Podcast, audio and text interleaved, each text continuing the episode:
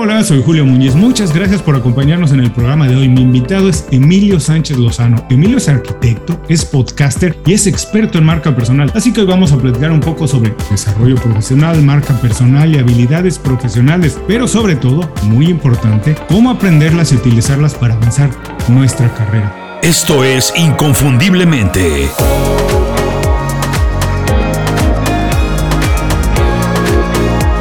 Sé extraordinario en lo que haces. Emilio, muchas gracias por hacer tiempo para platicar con nosotros. Bienvenido inconfundiblemente.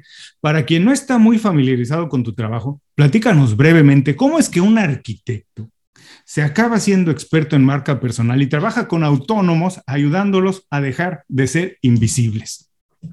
Bueno, muchas gracias Julio por, por invitarme a tu podcast, que me encanta, y para mí es un placer estar aquí acompañándote en el episodio de hoy. Bueno, y, ya por, responder a tu pregunta, pues una pregunta que me han hecho muchas veces, no creas tú que, ya casi, casi me la sé de memoria, a pesar de eso siempre respondo de, distinta forma, ¿no?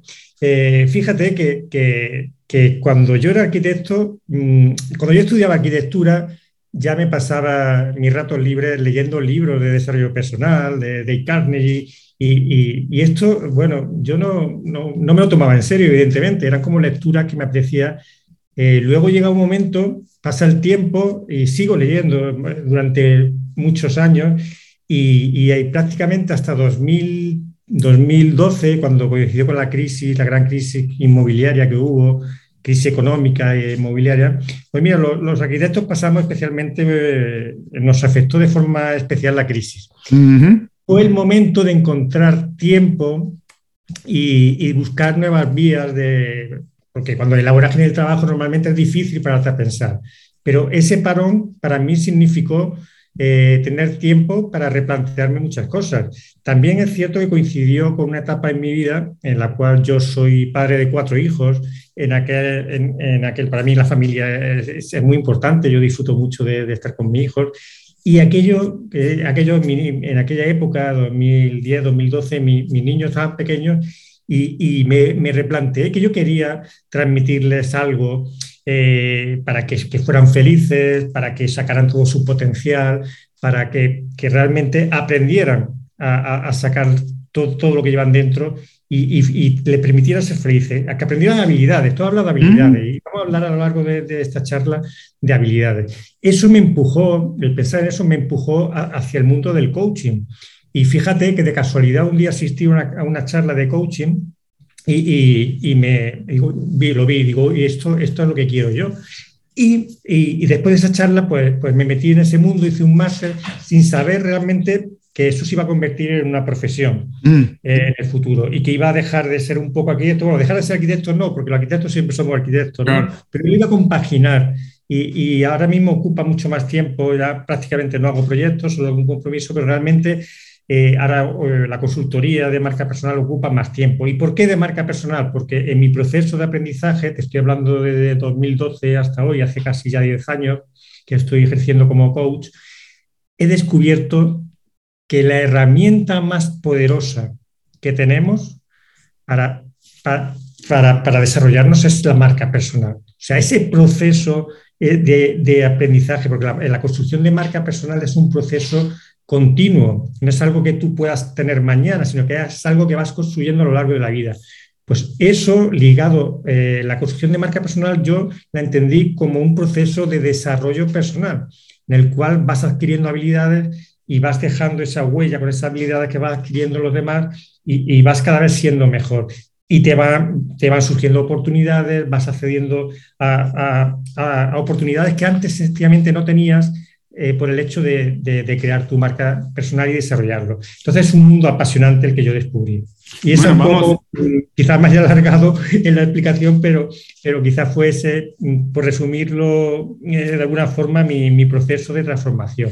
No, al contrario, muchísimas gracias por ser tan detallado. Nos gusta mucho ese tipo de historias en Inconfundiblemente y obviamente vamos a hablar más adelante un poquito de la marca personal, de las habilidades, pero no quiero dejar pasar esta oportunidad y ver si podemos ir un poquito más a fondo que en realidad lo que tú hiciste es algo que de lo que hoy se habla mucho, que se habla de la reinvención profesional. Antes no se conocía así, la verdad es que el término es muy de moda ahora, se habla mucho de eso, pero no es nuevo lo hemos hecho muchas veces. Yo también, yo estudié ciencias de la comunicación, estudié sociología, trabajé muchos años en el mundo corporativo y ahora estoy haciendo esto, entre otras cosas. Pero ahora tiene eso, y eso también tiene que ver con la marca personal.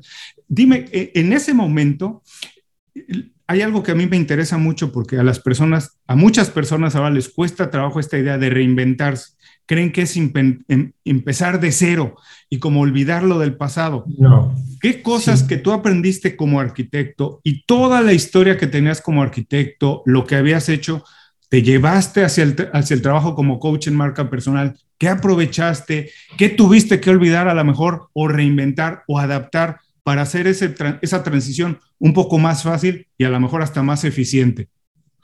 Muy buena pregunta, Julio, porque, porque realmente, primero, partimos de la base de que el fenómeno de reinvención profesional ahora tiene mucho más sentido, siempre ha existido, como dices, porque realmente las personas no tenemos por qué atarnos a una profesión y, de hecho el, el, unir tu profesión a tu identidad crea mucha frustración, si te das cuenta un problema, porque eh, desde el momento en que te preguntan, ¿tú, ¿tú quién eres? Yo soy un arquitecto. Imagínate que fracasas como arquitecto, lo tomas como un fracaso personal de tu identidad, cuando no tiene por, qué ser así. Puede que te hayas equivocado de profesión o puede que, que no hayas conseguido el éxito en ese camino, pero, ese, pero tú eres una persona brillante. Claro. O sea, que, que realmente yo lo entiendo así. Pero como te decía, el proceso de reinvención profesional hoy en día nos toca mucho más de cerca porque antiguamente mis padres eh, eh, trabajaban, o mi padre y mi madre en este caso no trabajaba, pero, pero podía hacer una empresa toda su vida. Mientras que hoy, hoy en día, eso, esto es bastante más difícil. Y lo más probable es que vayas adquiriendo, eh, tengas que ser flexible, adquirir diferentes habilidades y competencias y adaptarte a un mercado que va cambiando, pero, pero, ya lo estamos viendo de forma, o sea, no tenemos ni idea de lo que va a pasar dentro de 10 años, ni, ni, qué trabajo va a existir, con lo cual necesitas ser flexible y reinventarte, es una forma de reinventarte. Ahora, la segunda parte de esta pregunta, ¿cómo aprovecho yo esto? ¿Es un empezar de cero? Mm, rotundamente no. Fíjate, eh, yo, yo empecé mi, proceso de reinvención con 46 años, ahora tengo 56. Fíjate que con 46 años mucha gente piensa que ya es demasiado tarde para, para cambiar o para reinventarse. No, sin ningún problema. Lo que pasa es que, claro, yo mm, no es que empezara de cero, yo aproveché todo el bagaje que tenía como arquitecto. De hecho, fíjate, y esto es una cosa muy interesante, lo ideal es que construyas tu reinvención profesional sumando parte de lo que tienes y combinándolo con otra habilidad nueva. Fíjate que hice yo. Eh, hice coaching para arquitectos, o sea, aproveché mi experiencia como arquitecto para introducir algo nuevo, el por entonces el coaching, ¿no? Entonces, no, renuncié a mi parcela de, de, de arquitecto, aproveché mi experiencia como arquitecto para contarle a los arquitectos una nueva, eh, una nueva habilidad, una nueva forma de entender las cosas, de solucionar problemas que, que, lo podían entender con el coaching, pero aprovechando mi experiencia como arquitecto, que, que realmente todos tenemos una experiencia acumulada, un bagaje, nos han pasado cosas, hemos resuelto problemas, nos hemos enfrentado a obstáculos, eh, hemos superado desafíos. Entonces, no es un empezar de cero. Todos en nuestra vida llevamos esa mochila de pequeñas o grandes victorias y de logros, de, o, quizá puede que incluso no hayamos conseguido grandes logros, pero, pero hasta los fracasos son parte de nuestro equipaje. Y, parte importante, porque nos ha permitido, eh, podemos aprender de los fracasos seguramente si, si te, te, convierte en alguien más fuerte, con más recursos cuando has fracasado. Entonces, todo eso lo incorporas, por lo cual no es empezar de cero. También es cierto, como decía, que hay que desaprender. Y a mí me costó, me costó mucho tiempo pensar, eh, cambiar la mentalidad y, ver que podía hacer otra cosa que no fuera hacer proyectos como arquitecto. O sea, me veía limitado por tantos años de, trabajar como arquitecto. Mi mente me decía, Emilio, tú no sabes hacer otra cosa que no sea eh, hacer proyectos. Y es una trampa de nuestro cerebro, porque, porque estamos tan, tan identificados con esta profesión que pensamos que no podemos, que no vamos a ser capaces de hacer otras cosas, claro. realmente tenemos unas capacidades, tenemos un equipo de alta gama, por así decir, de serie las personas, ¿no? Con lo cual podemos hacer realmente mucho más de lo que pensamos. Me encanta esto que dices de desaprender y de la capacidad que tenemos de, volver, de ver las cosas desde otro punto de vista, porque acabo de releer hace poquito, Deja de ser tú, que a lo mejor lo conoces de Joe Dispensa, y habla de esta capacidad que todos tenemos de en cualquier momento, a partir del pensamiento, crear nuevas, eh, eh, eh, nuevas conexiones en, el cerebro y ver las cosas de otra manera y reinventarnos, ¿no es cierto? Pero como dices, muchas veces el reto es dejar de pensar como pensábamos en el Efectivamente. Ahora, es un problema de mentalidad también, Julio. Totalmente. a mí me costó mucho trabajo cambiar esa mentalidad con esta visión un poco de empezar a hablar de habilidades, yo siento que hay una habilidad que es eh, eh, hay muchas parecidas que comparten los ejecutivos, digamos, trabajar en una gran compañía, hacer un emprendedor, se comparten muchas habilidades, hay que ser, tener capacidad de liderazgo, hay que adivinar un poco el futuro, en fin, hay que, son, eh, hay que ser ordenado, hay muchas habilidades que se comparten, pero yo creo que hay una que sí es completamente diferencial y que se necesita para triunfar como emprendedor o como autónomo, y es tener capacidad de ventas. Y entonces lo que quiero preguntarte es decir, tú empezaste a venderle a los arquitectos un servicio que ellos no sabían ni siquiera que necesitaban, ¿no? Era algo nuevo para ellos, como dices, empezaste a vender, utilizar, digamos, tu red de contactos, tus colegas, compañeros, amigos, y empezar a ofrecerles algo que a lo mejor ellos ni siquiera sabían que necesitaban. y el problema, ya, ya te, cuento, te cuento. Y el potencial que tenía si lo aprendían. ¿Cuál fue el reto más grande de empezar a vender algo nuevo en un mercado completamente nuevo, aprenderlo, porque te digo, es otra de las habilidades y es otro de los retos de muchas personas. ¿Cómo voy a vender algo que la gente ni siquiera sabe que necesita? Sí, fue, fue, te voy a contar, porque, porque has dado con la tecla, ¿no? Realmente el, el, reto en sí fue vender. O sea, de hecho, a mí me costó mucho trabajo vender. O sea, yo, yo fracasé totalmente en esa, en esa primera misión. O sea, desde, yo salgo con unas nuevas habilidades en el mundo del coaching, eh, unos conocimientos, y yo lo primero que pienso, bueno, me, me, voy a comer el mundo. O sea, esto que yo he aprendido, esto lo necesita todo el mundo. Esto, esto es súper potente, muy poderoso. esto, esto va a ser la caña. Y claro, yo como arquitecto siempre digo que yo era un arquitecto invisible, porque tampoco como arquitecto, los arquitectos eh, parece que, en el mundo de la arquitectura está muy, muy feo eso de vender, ¿no? No, no, claro. es artista realmente, ¿no? Eh, sí, sí, un poco. Eh, yo está, está, mal visto, está feo, yo no puedo vender, ¿no? Te convierte en un vendedor, una palabra como fea, ¿no? Sí, exacto. Cuando no tiene nada de feo, evidentemente. Eh, faltaría más, ¿no? Pero, pero sí está, está visto eh, peyorativamente, ¿no? Entonces, claro, ahí funcionaba en una ciudad pequeña, el boca a boca, yo trabajaba aquí, no tenía que vender, más o menos eh, llegaba trabajo por, por contacto y demás. Pero claro, cuando yo veo que, que, tengo esto, yo, aunque tenía experiencia profesional como arquitecto, no tenía ninguna experiencia en ventas. Vamos, en ventas sí tenía que vender mi trabajo como arquitecto, pero no de forma ya eh, como salir a vender un producto o un servicio nuevo. Y esto me, es el primer problema al que me enfrento cuando, cuando empiezo a vender coaching. Es que no sé vender. Es que no sé vender. y, y, no es que dentro de la venta me surja problema, es que la venta en sí es todo un problema. Y de hecho, no, empiezo a no vender. O sea, empiezo y no vendo. Entonces, eh, ahí, ahí surgen de, de las primeras frustraciones, ¿no? Los primeros fracasos, porque dice, oye, eh, que, esto que yo consideraba que, como no entendía además, cómo no podía vender, ¿no? Si esto es, maravilloso, ¿no? ¿Qué pasa? Que eso me llevó, me llevó al cabo de poco tiempo, un par de, bueno, poco tiempo, un par de años o tres, yo también soy lento, porque bueno, iba haciendo mis pinitos, iba haciendo mis ventas, pero, pero no, no iba funcionando bien.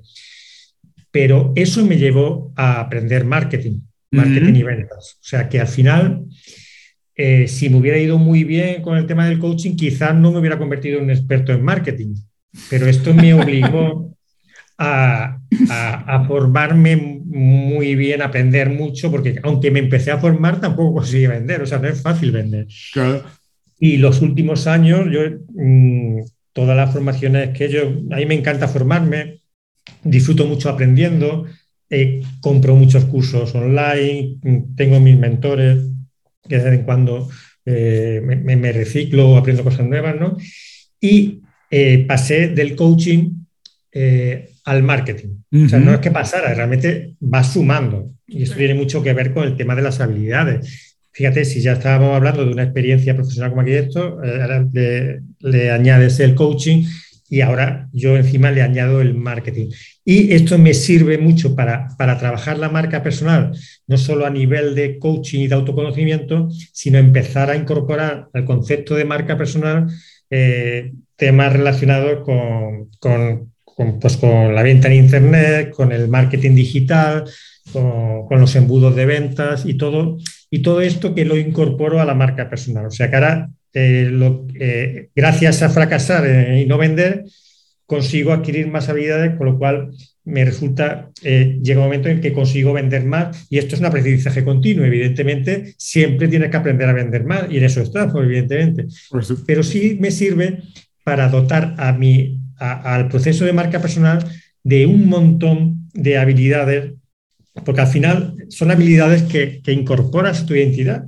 Entonces, el, saber vender, el saber ser percibido como alguien de valor, todo eso es marca personal.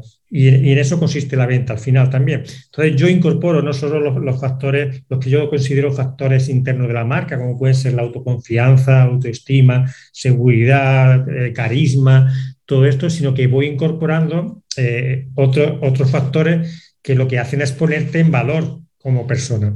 Y ahí, por supuesto, está la venta, o sea, que, es fundamental. Y yo, y yo he chocado contra ese muro, o sea, que, que sé, sé de lo que hablo, porque me he enfrentado a él y, he salido despedido. ¿no? Hablábamos antes de empezar a grabar que, eh, que nos gusta la historia y eh, todas las épocas de la humanidad tienen cosas maravillosas, pero yo estoy convencido que la que hemos vivido nosotros, la que nos está tocando vivir, es la mejor de todas, porque creo, no sé si estás de acuerdo, que recuerda un poquito al Renacimiento, en el sentido de que hoy hay que saber un poco de todo.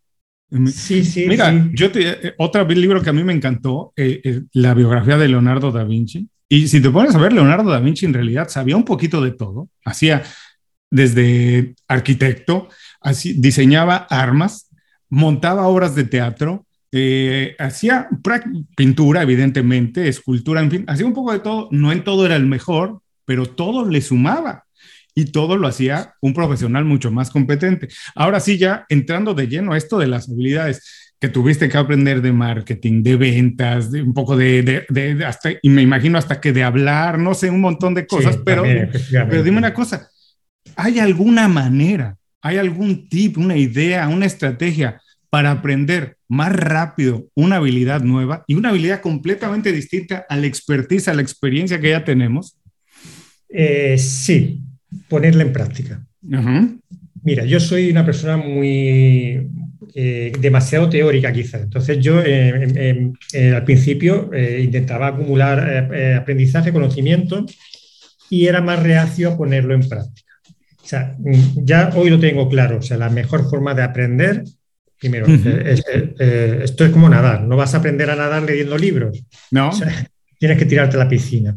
A, mí no me gusta tirarme a la piscina. Bueno, yo creo que a casi nadie le gusta, pero es que es la, forma más rápida de aprender a nadar. Claro. Entonces, eh, eh, hablar en público, como dices, yo eh, tuve que aprender a hablar en público. Yo era incapaz de hablar en público. Jamás se me había ocurrido, ni se, ni se me había pasado por la cabeza que yo algún día tendría que hablar en público. O sea, es que no, es que no entraba en mi cabeza. O escribir un libro. O sea, son cosas, fíjate, cuando te metes en este mundo, Ahí han pasado cosas que si alguien me lo hubiera dicho no me lo hubiera creído. Y, yo iba sumando, iba adquiriendo habilidades, iba poniendo en práctica, ¿no? Entonces sé, ya sé que, lo que mejor funciona es atreverte y, la práctica te hará mejor. O sea, ya no tengo miedo eh, pues, eh, a hacer un curso de podcast y, y, publicar tu podcast, a hacer un curso de oratoria y hablar en público. O sea, eso es la forma, y luego hacerlo, claro, no hacerlo una vez y luego esconderte hacerlo cada vez más porque cada día que lo haces eh, aprendes mucho más. Y, la, claro, normalmente todos pensamos, claro, cuando empezamos a hacer algo, aquí surge un, pequeño o gran problema, que es que nos comparamos. Nos comparamos siempre, además, no con quien está peor. Con el mejor. Nos comparamos con el mejor. Claro, en esa comparación salimos muy mal parados todo. Y aquí surgen, claro, frustración, miedo, esto no es lo mío, pero claro, es que tendemos a pensar además que esas personas que lo hacen también tienen un don, eh, lo hacen de forma fácil. Cuando si, si lees un poquito y, nagas, te das cuenta, yo pregunto a gente que hace muy bien algo y todos me dicen lo mismo. Oye, eh, yo era muy malo en esto, pero con el tiempo lo, aprendí, a, eh, empecé a hacerlo muchas veces y de pronto por hacía bien.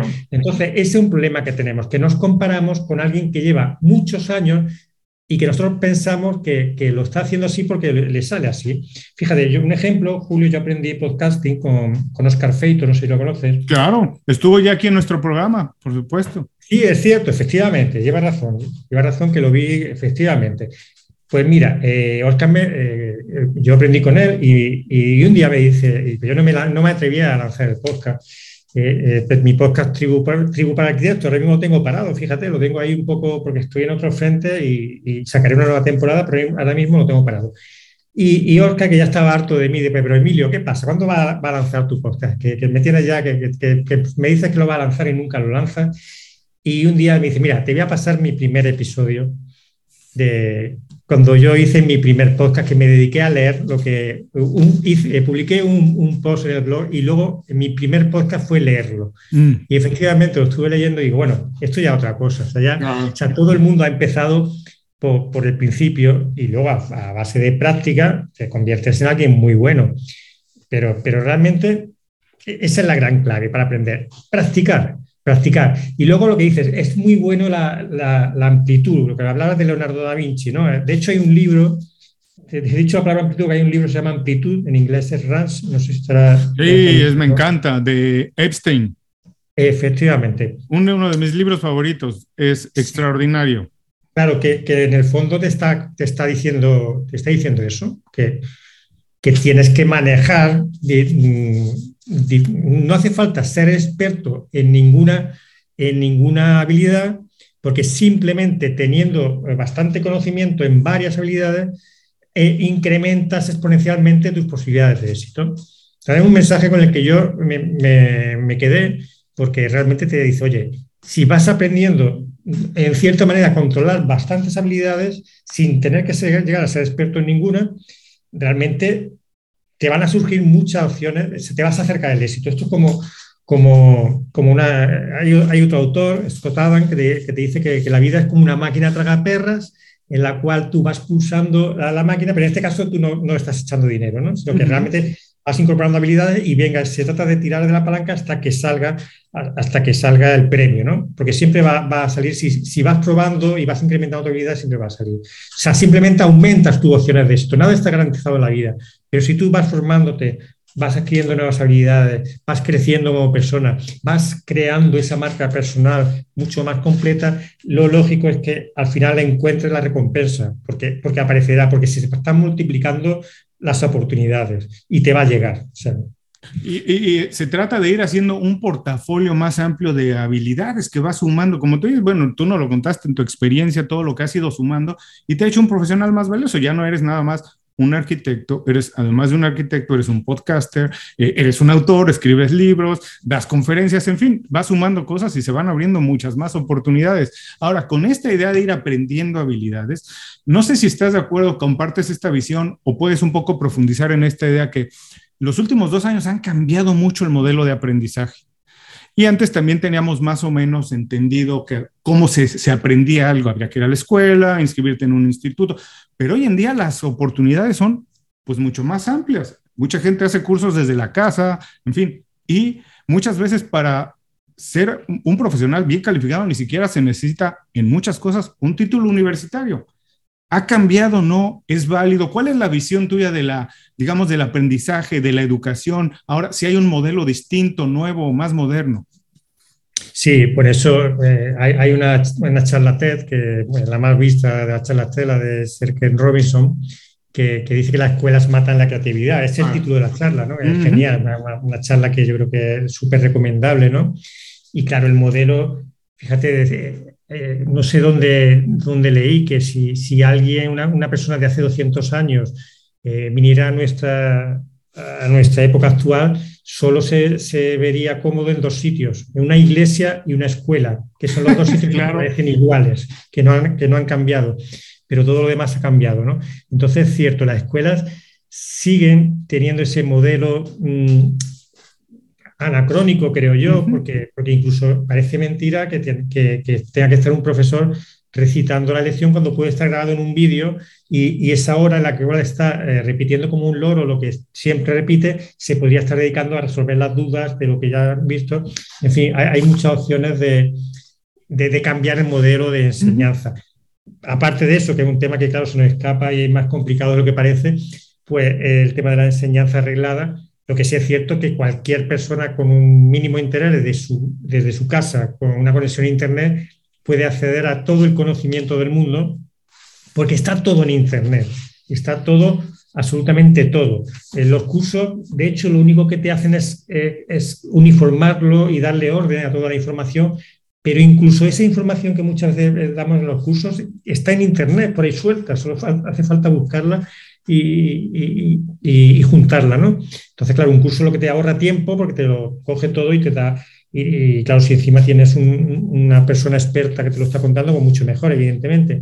Pero sí, yo entiendo que, que, la forma, no hace falta tener tantos títulos ni tantas formaciones si realmente tú sabes cómo aportar valor a, alguien, a, a, un determinado grupo de personas. Si tú conoces algo y sabes cómo es ese, algo que soluciona un problema o satisface una necesidad o es algo de valor para cualquier persona, incluso puede que sea algo que simplemente inspira a otras personas para acercarse a, su sueño, a sus objetivos. Realmente eso que tienes ya vale. Eso es algo valioso, con lo cual a ti te convierte en un profesional valioso al saber hacer algo.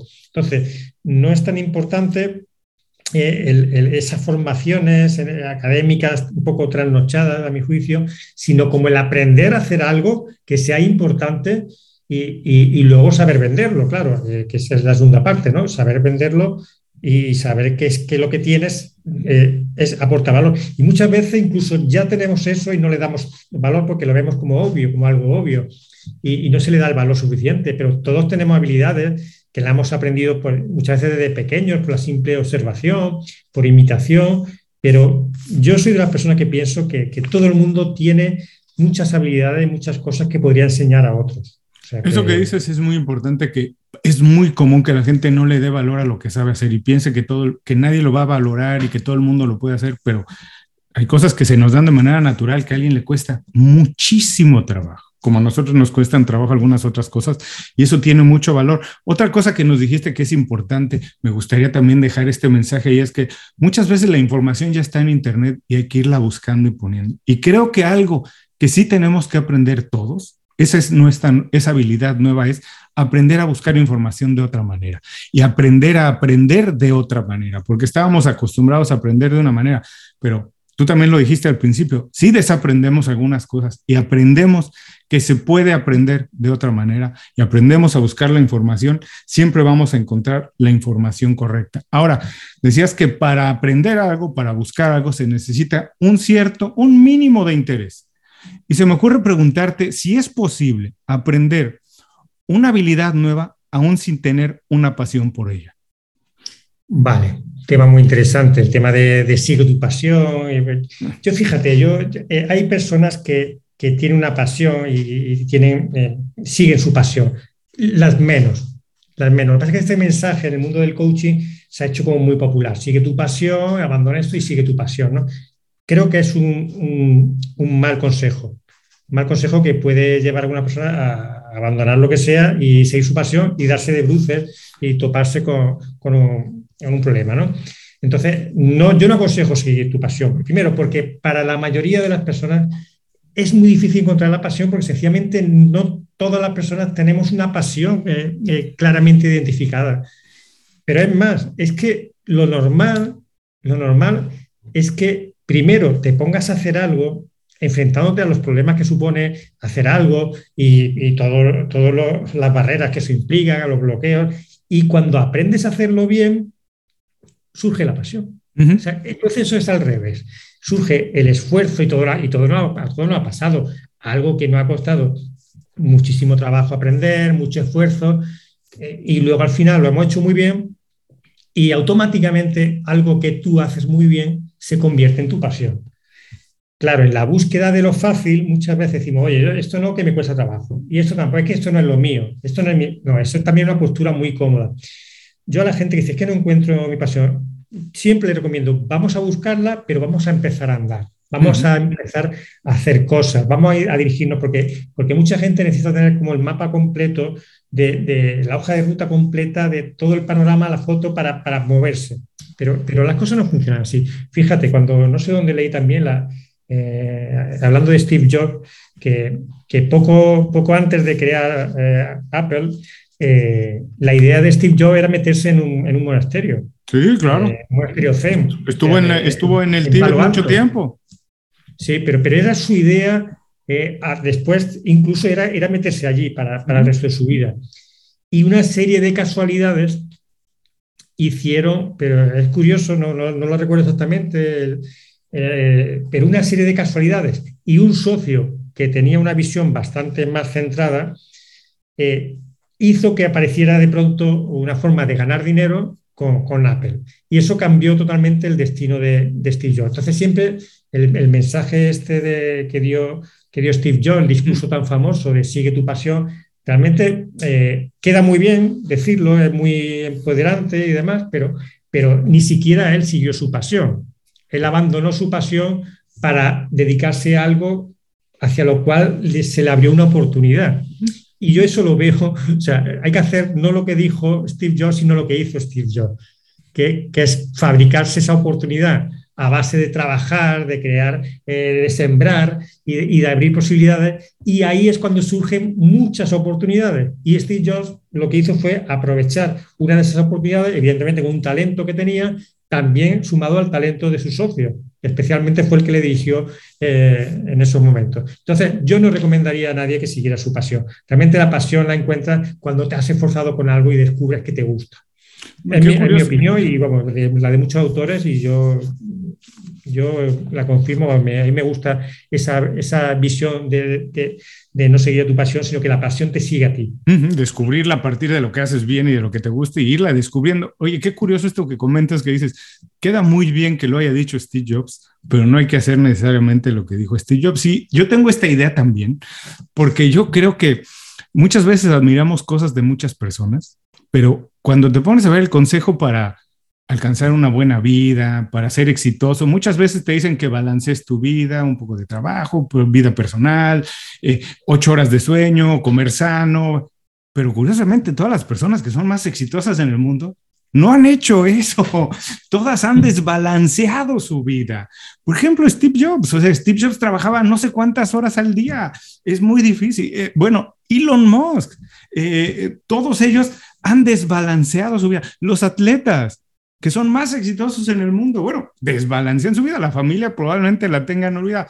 Yo no, no, no estoy diciendo que tengamos que hacer eso, al contrario, necesariamente es, es, hay que ver lo que hace alguien y eso es no necesariamente lo que nos va a funcionar a nosotros, pero hay, hay, que tener mucho cuidado con el consejo. No sé hay, que filtrar, hay, que, hay que filtrar la información, siempre hay que filtrarla y, no convertirla en un, en un dogma o decir, oye, esto, esto, porque puede que para ti, al, final cada persona somos únicos, somos diferentes y cada persona necesita algo. Cada uno tenemos nuestras prioridades, tenemos nuestras necesidades y, lo que para alguien ha servido, ha servido por sus circunstancias, que no tienen por qué coincidir con las tuyas. Entonces, eh, yo, yo que vengo del mundo de la creación, del diseño, yo siempre digo, vamos a, a mis clientes, digo, vamos a diseñar lo que tú quieres ser. Es un proceso de diseño y pasa a moldear una escultura con un bloque de mármol en el cual luego vamos a, esculpir.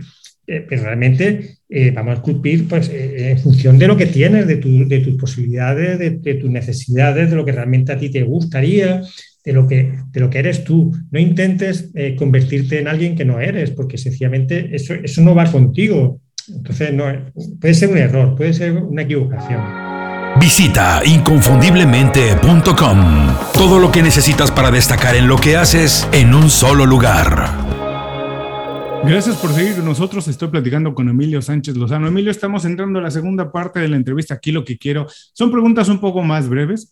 Eh, quiero entender un poco más tu mentalidad como autónomo, como emprendedor, que ya transitó de ser arquitecto, ahora ser coach, a ser autor. Vamos a entender un poquito más ese proceso y a lo mejor de ahí podemos tomar algunas ideas, algunos tips que nosotros apliquemos a nuestra idea, a, nuestra propia experiencia.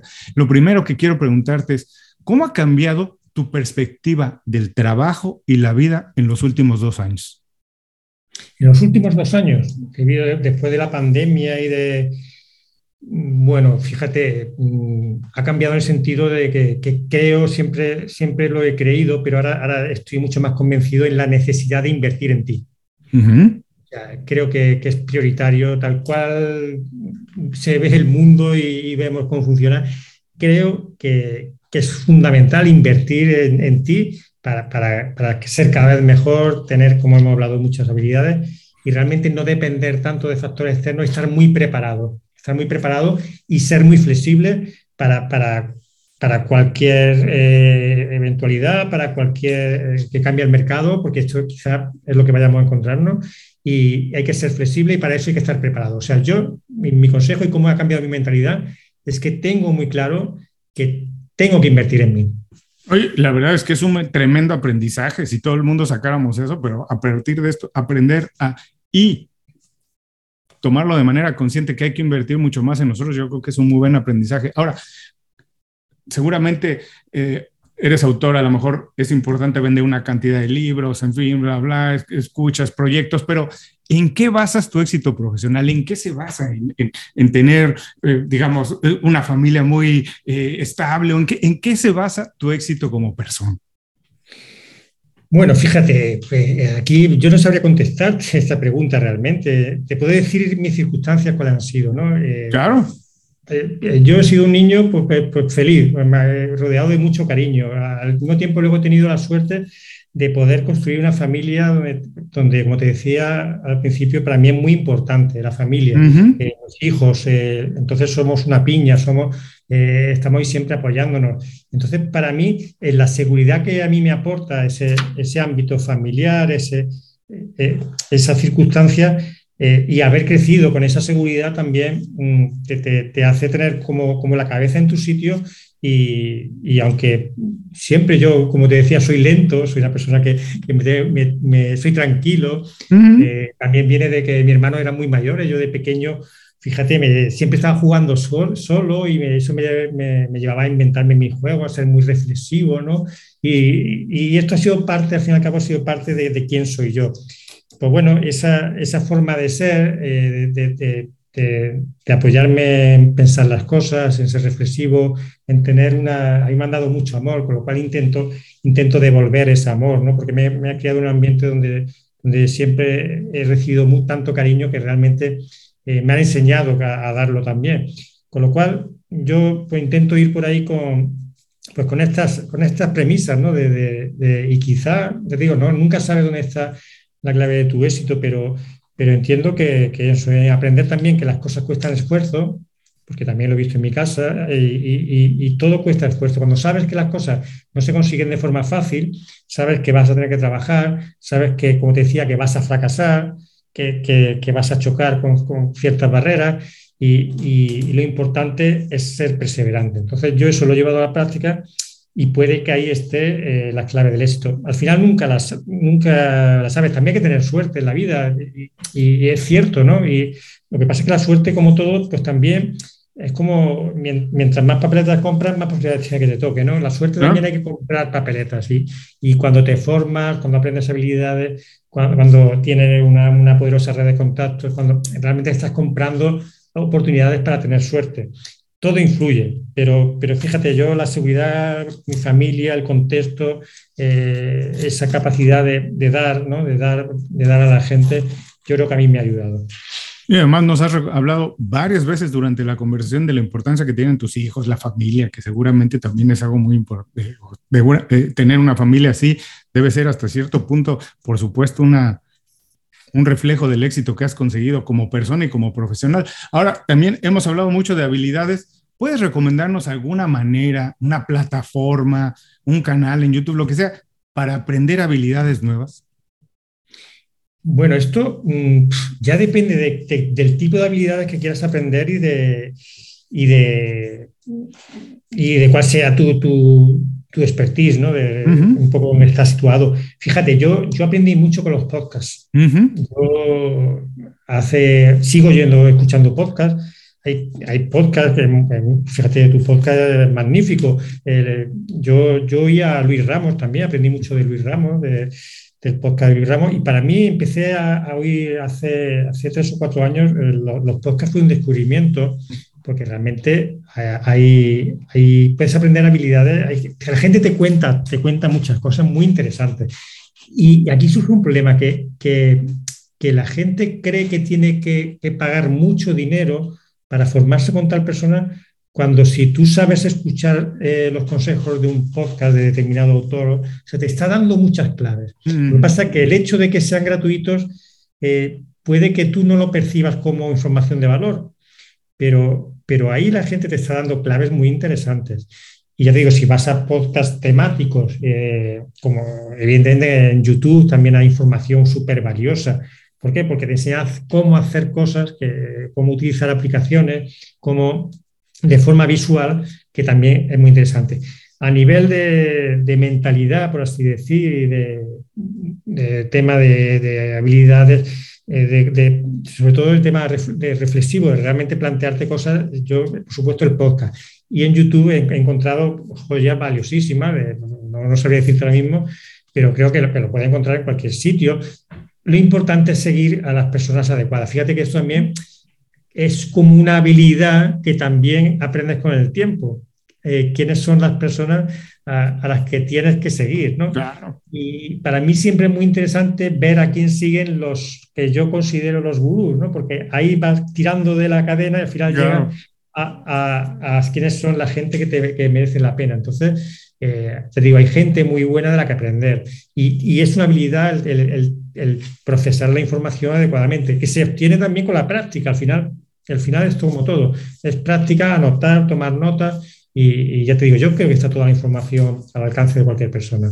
Ahora, esta pregunta es un poquito tramposa, pero es fácil para alguien como tú, que ya por ahí nos ha dejado ver que te gusta leer.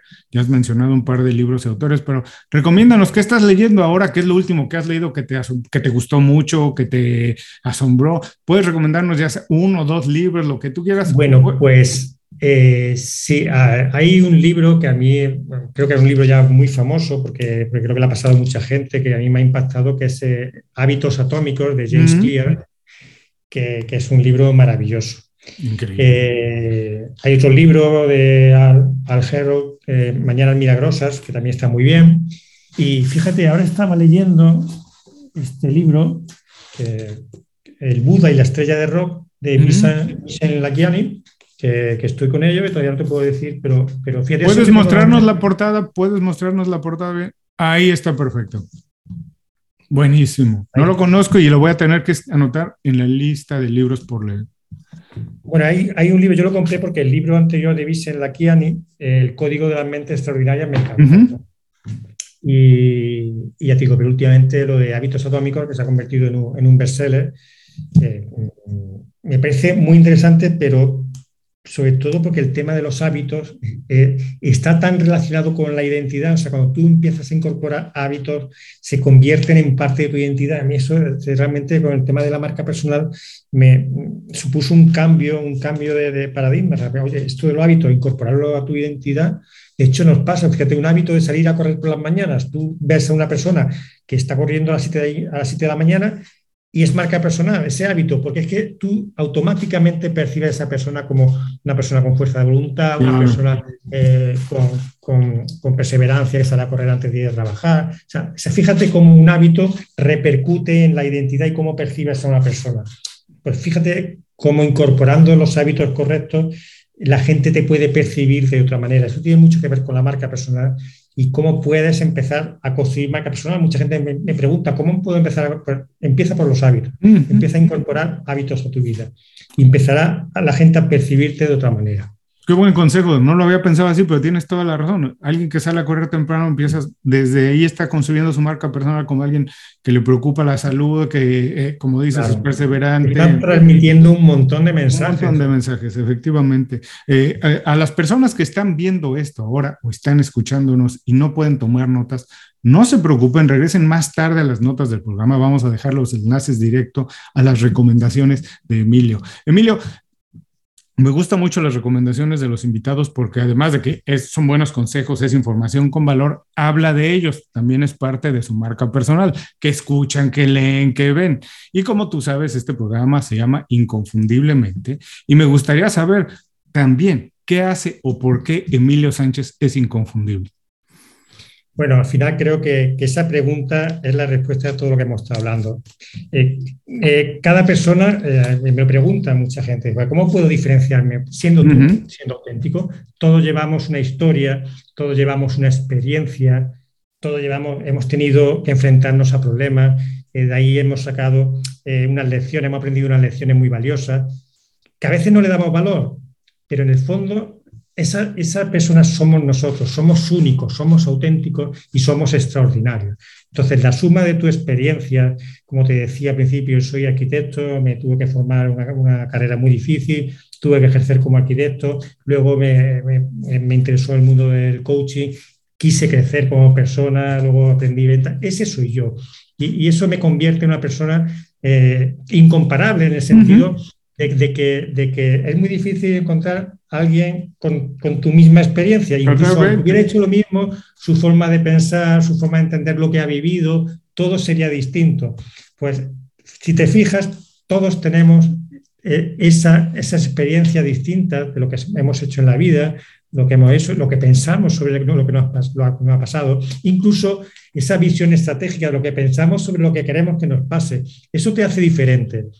O sea, tú puedes vivir, estar viviendo una misma situación, eh, igual, exactamente igual que otra persona, pero, pero una persona puede estar eh, realmente como mm, ahí eh, en un estado de mediocridad, sin querer crecer, mientras que la otra persona en su mismo estado, sin embargo, está anhelando llegar a ser Pues ya, ya hay diferencia entre esas dos personas.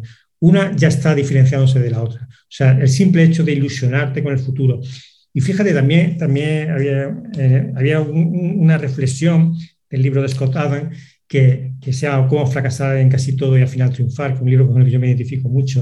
Eh, al final eh, decía, bueno, es que simplemente con que te ilusiones con un proyecto, con, con, algo que te va a pasar en el futuro, con algo que quieras conseguir, ya es suficiente para cambiar tu realidad. Luego, si lo consigues ya, genial, pero el simple hecho de estar ilusionado por las noches, acostarte ilusionado con lo que va a conseguir, pensar en tu proyecto, eh, eh, imaginártelo, ya te va a convertir en una persona que está ilusionada. Entonces, fíjate, aunque luego no llegue a conseguirlo, que seguro que si das los pasos adecuados, algo pasará, aunque no llegue a conseguir el éxito total, pero algo pasará. Por eso el concepto este de, de de, de conseguir el éxito yendo de fracaso en fracaso. Yo me veo muy identificado con, con, eso, porque realmente yo te, puedo hablar de fracasos y, al final te, se convierte de, una forma u otra en éxito. Pero, pero realmente, fíjate lo importante que es ilusionarte eh, pensar en lo maravilloso que, va, que, va, a pasar dentro de, un tiempo porque vas a trabajar para conseguirlo, no, no por arte de magia, si, lo, si te pones a pensarlo sin hacer nada, evidentemente no va a pasar nada. Pero eso lo cambia todo. el, simple hecho de, imaginarte que vas a, conseguir lo que quieres y que vas a luchar por eso. Te convierte en una persona especial, te van a brillar los ojos. Pues incluso te digo que no lo consigas, tu vida puede ser totalmente diferente solo con pensarlo.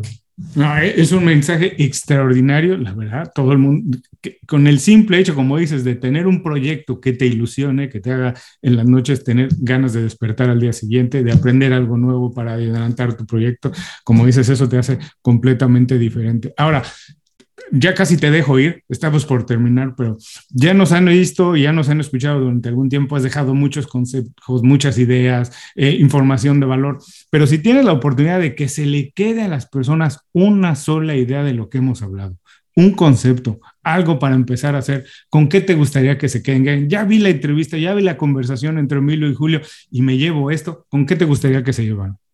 Mira, eh, eh por, así decir, que, no se centren tanto en, sí mismos, que nos pasa a todos, centrarnos en nosotros mismos, sino que algo maravilloso que, puedes hacer en la vida es ayudar a otros a conseguir el éxito. Es, dejar de mirar hacia el centro, empezar a mirar hacia afuera, eh, en tu entorno más cercano, para empezar por ahí, y, empezar a ofrecer, a dar valor, a ayudar y eso te va a convertir en alguien, en alguien mejor.